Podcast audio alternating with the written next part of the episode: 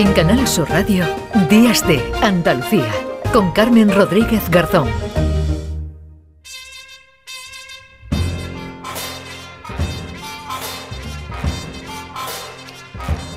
Comenzamos esta tercera hora de programa, como cada domingo, dando la bienvenida a Paco Reyero. La Paco, ¿qué tal? Buenos días. ¿Qué tal, Carmen? Muy buenos días. ¿Cómo Muy llevas el días. domingo? ¿Bien? Eh, bien, bien, bien, bien. El domingo es un día de... eh, de reflexo, vamos De a decir. reflexo, Es un- sí, Es sí, de sí. reflexo, es un día Claro. reflexivo y nos ayuda, claro, a bueno a ir entonando la, la semana. Está- es un día de bien. víspera, a ver qué pasará la semana que viene. Me gusta mucho estar aquí contigo y me gusta mucho que eh, reconozcamos la importancia de nuestro patrocinador de Genaro y Asociados. No puede eh, faltar nunca en este no domingo, faltar. no, no. no puede faltar y además si no fuera por ellos nosotros no estaríamos aquí porque ellos son los que hacen eh, la eh, circunstancia de que nosotros eh, tengamos este espacio. Están patrocinándolo, están ayudando y eh, tienen un, un curso muy interesante que ofrecemos a la audiencia. ¿Eres un jubilado tímido? ¿Te gustaría decirle a los albañiles cómo tienen que hacerlo, pero no te atreves? Curso de consejos externos para operarios de obra. Yo antes era muy callado, pero échale más mezcla ahí. Curso de consejos externos para operarios de obra. Con el primer curso te regalamos un palaustre. ¡Que está desnivelado! Bueno, pues, eh, en fin, mm, ¿tú te has puesto alguna vez, Paco, a, A la obra, a corregir algún albañil? hombre, eh, siempre uno tiene la tentación porque dentro de cada ciudadano hay un experto en, en las materias más diversas, Bueno, aunque claro, no haya hay visto nunca. entrenadores de fútbol que hay a Hay patas. todo. eh, anida en nosotros un sabio, un sabio ignorante y que además Sí. le va dando consejos a todo el mundo. Esto se aprecia mucho en, en el propio tráfico, ¿no? En la forma de conducir. Todo el mundo Mm. Conduce mejor que, que el vecino, aunque el vecino sea eh, Carlos Sainz. Eh, estamos hablando eh, de Cádiz, estamos hablando de los eh, carnavales. Eh, recientemente estuve charlando con Pedro Manuel Espinosa, que es un experto en carnavales, pero además es un cadista acérrimo, tanto que ha publicado un libro que recomendamos, se llama Esto no estaba en mi libro de la historia del Cádiz, Club de Fútbol, hay que decir, publicado por Almuzara, y cuenta anécdotas sorprendentes del Cádiz. que tiene que, como- haber miles. hay maravillosas y es muy divertido. No es necesario, como en Moby Dick, no es necesario ser ballenero para leer Moby Dick. Igualmente no es necesario eh, ni obligatorio ser cadista para que disfrutes con una lectura que tiene tanto de idiosincrasia, de, de filosofía, de historia vivida. Ya sabes que en el túnel de vestuarios del Cádiz, eh, del estadio del Cádiz, hay una frase de Alfredo Orlaño que dice: El que está contra el Cádiz está contra la humanidad. Que ya es poner las cosas altas. Sí, que ya una cosa es que tú seas cadista, pero otra cosa es que estés contra el Cádiz. que contra la humanidad. Alfredo Relaño esto lo contaba muy bien porque él decía que él es del Madrid eh, como primera fe, Mm. pero que se hizo del Cádiz y que cuando se hizo del Cádiz él eh, notaba que tenía, eh, empezaba a tener como algunos cargos de conciencia, en el Ah. sentido de que decía, yo lo que quiero es que pierda el equipo que va contra el Cádiz, Ah. mientras que con el Madrid quiere que gane, él lo que quiere es que el Cádiz no se vaya nunca de primera, tiene un sentimiento ahí eh, bastante curioso. Lo cierto es que eh, Pedro Manuel Espinosa eh, nos contaba en esa entrevista eh, cómo los carnavales han reflejado algunos episodios de la historia del Cádiz. Aquí, los cubatas. Yo no veo que el equipo de Ligoni este año sea la revelación. Yo no veo esa cosa que se oye de que el Cádiz esté jugando mejor. Yo no veo tampoco que sea muy bueno venga primero. Yo no siquiera veo que Super Paco sea portero. Yo no veo que el Cádiz tenga un equipo bajo en primera. Y es que desde Milagro no veo por la visera. Describe bien aquel Cádiz de mitad de los 80 con Describe, describe bien aquel Cádiz, describe bien aquel, aquella remodelación, primera remodelación de, del Estadio Carranza, en donde se le colocó una, una visera, se, se hizo un nuevo fondo norte. Eh, lo que pasa es que también aquello provocó que el Cádiz tenía un estadio con cuatro gradas y ninguna era igual a la otra. Eso provocó más de un cachondeo aquí, porque decía la gente que el Cádiz era el único, el único equipo del mundo que tiene un estadio cubista. Eh, porque un fondo estaba pegado a la portería, el otro estaba lejos, uno, uno tenía una altura. Ninguno de los dos fondos era igual a la preferencia, la preferencia era más baita que la tribuna. En fin, un poco un disparate todo. Eh, Escuchemos más chirigotas, eh, los últimos en enterarse, que fueron segundo premio en 1995. Es verdad que el Cádiz está deprimido y da pena ver el Carranza medio vacío. Antes yo veía al Barcelona y al Logroñés y ahora me conformo con ver al Mármoles Macaé. No hay que ser cabrón, es de pena ver esa grada que tan solamente van las criaturas de la brigada y los jugadores ya no saludan al graderío. Ahora suben para arriba y le dan las gracias a los que han venido. ¿Quién ha dicho? ¿Quién ha dicho bravo?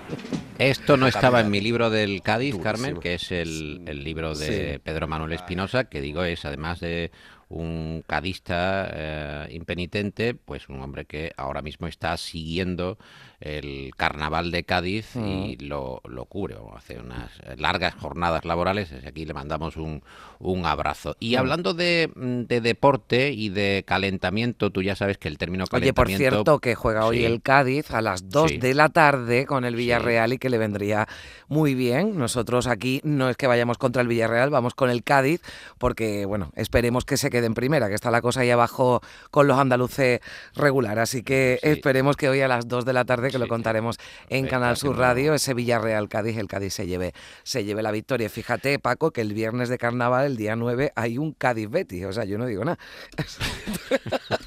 Bueno, pues En eh, fin. está muy bien este pie porque Sí. tenemos que hablar del calentamiento. O sea, el Ah, calentamiento, eh, el calentamiento que es un término, como tú sabes, eh, muy resbaladizo. Últimamente Sí. el calentamiento siempre está eh, Ligado, ¿no? al cambio con el climático, calentamiento global, Mm. es el calentamiento, pero el calentamiento. Claro, hay muchas cosas, sí. Bueno, Juan, He- Juan Herrera hace un análisis del calentamiento con términos así muy, muy pintorescos y él es partidario del calentamiento y lo aplica además al mundo del fútbol.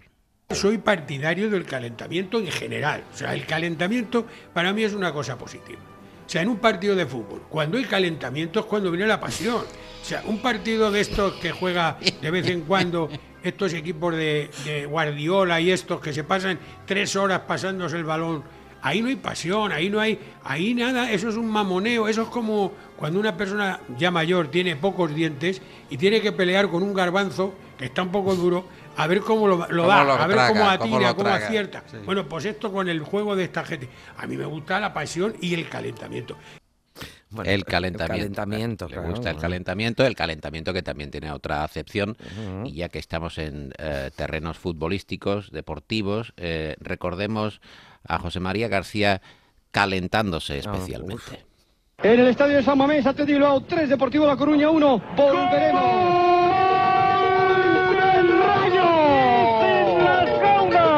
Vamos a ver que llevamos 500 años haciendo una cosa que se llama radio. Don Alberto Negro y don Gaspar Rossetti.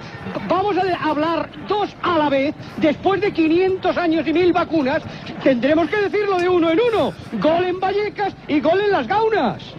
¿O no? Estadio de las Gaunas. El gol, Alberto Negro. Saque de esquina, minuto 20. Así como iba a, a Bueno, cantar el eh, gol el eh, compañero después del Escúchame, se repaso. quedan callados como... Bueno, es Claro, que cualquiera ¿qué le van a hacer? contestaba, Claro, ¿no? Claro, pero claro, si ¿quién él le va a contestar? Sí. Y además, en fin, eh, propio de, de aquellos años. y Se de calentaba García, que también era- bastante García. ¿eh?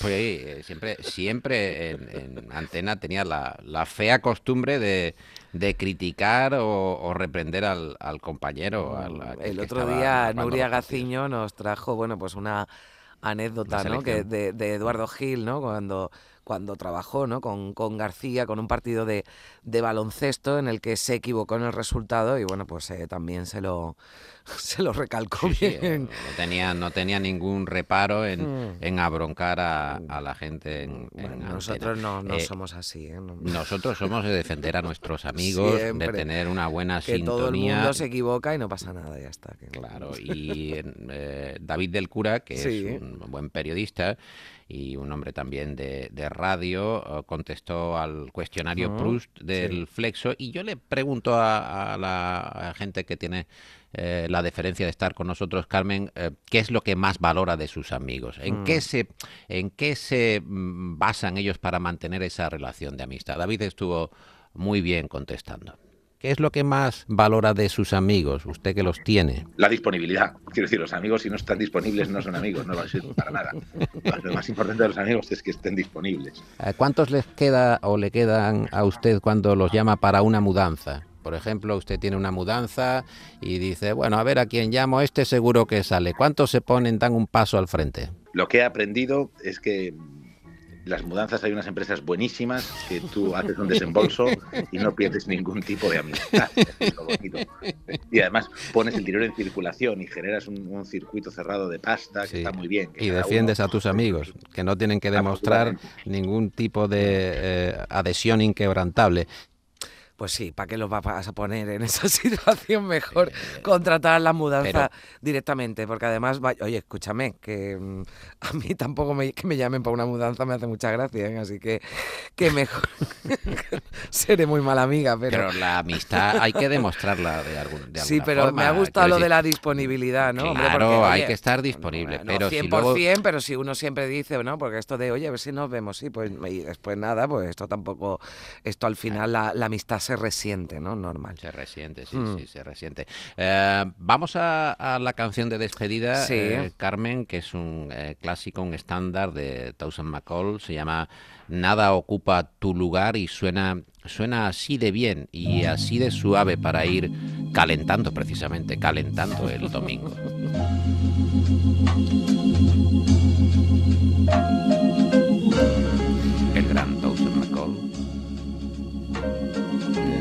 puede ocupar tu lugar. I moved your picture. Bueno, Paco, Quito tus nadie... fotos de la ah, pared. bien, bien, perdón, perdón. Estaba... Esta es la canción, Carmen, con la que se enamoró una pareja que yo Sí. conozco Ah, sí. y desde entonces han tenido una vida mm, apasionada, feliz. Es lo que tiene la fuerza de la, de la música. De la música. Uno escucha una canción, ve allí a una persona, caramba, la cosa está muy agradable y a partir de ahí, oye, miel sobre hojuelas. Bueno, Paco, una de las cosas eh, que hace que nuestra amistad se refuerce es la buena música que traes aquí cada domingo en el Reflexo. Bueno, muchísimas gracias por todo, Paco. Que pases un feliz domingo. Abrazo fuerte. gracias a ti. Hasta ahora. When it's all said and done. And oh, my darling, I'm so blue because nothing, oh, nothing takes the place of you.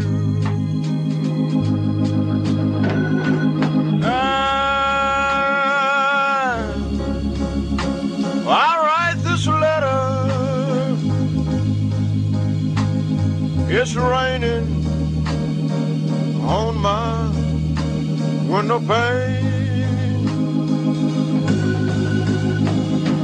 And I feel the need of you. Because without you,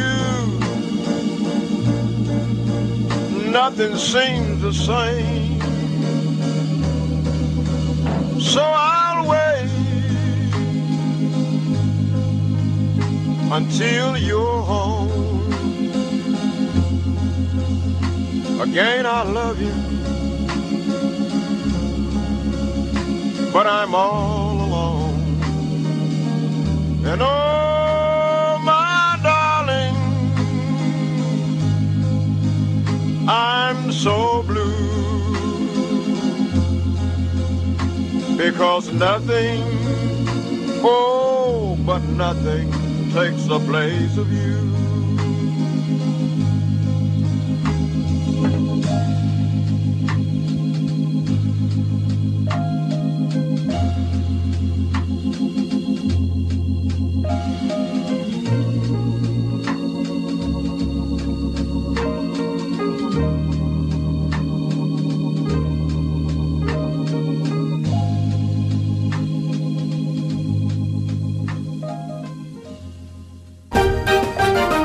Canal Sur Radio, Días de Andalucía.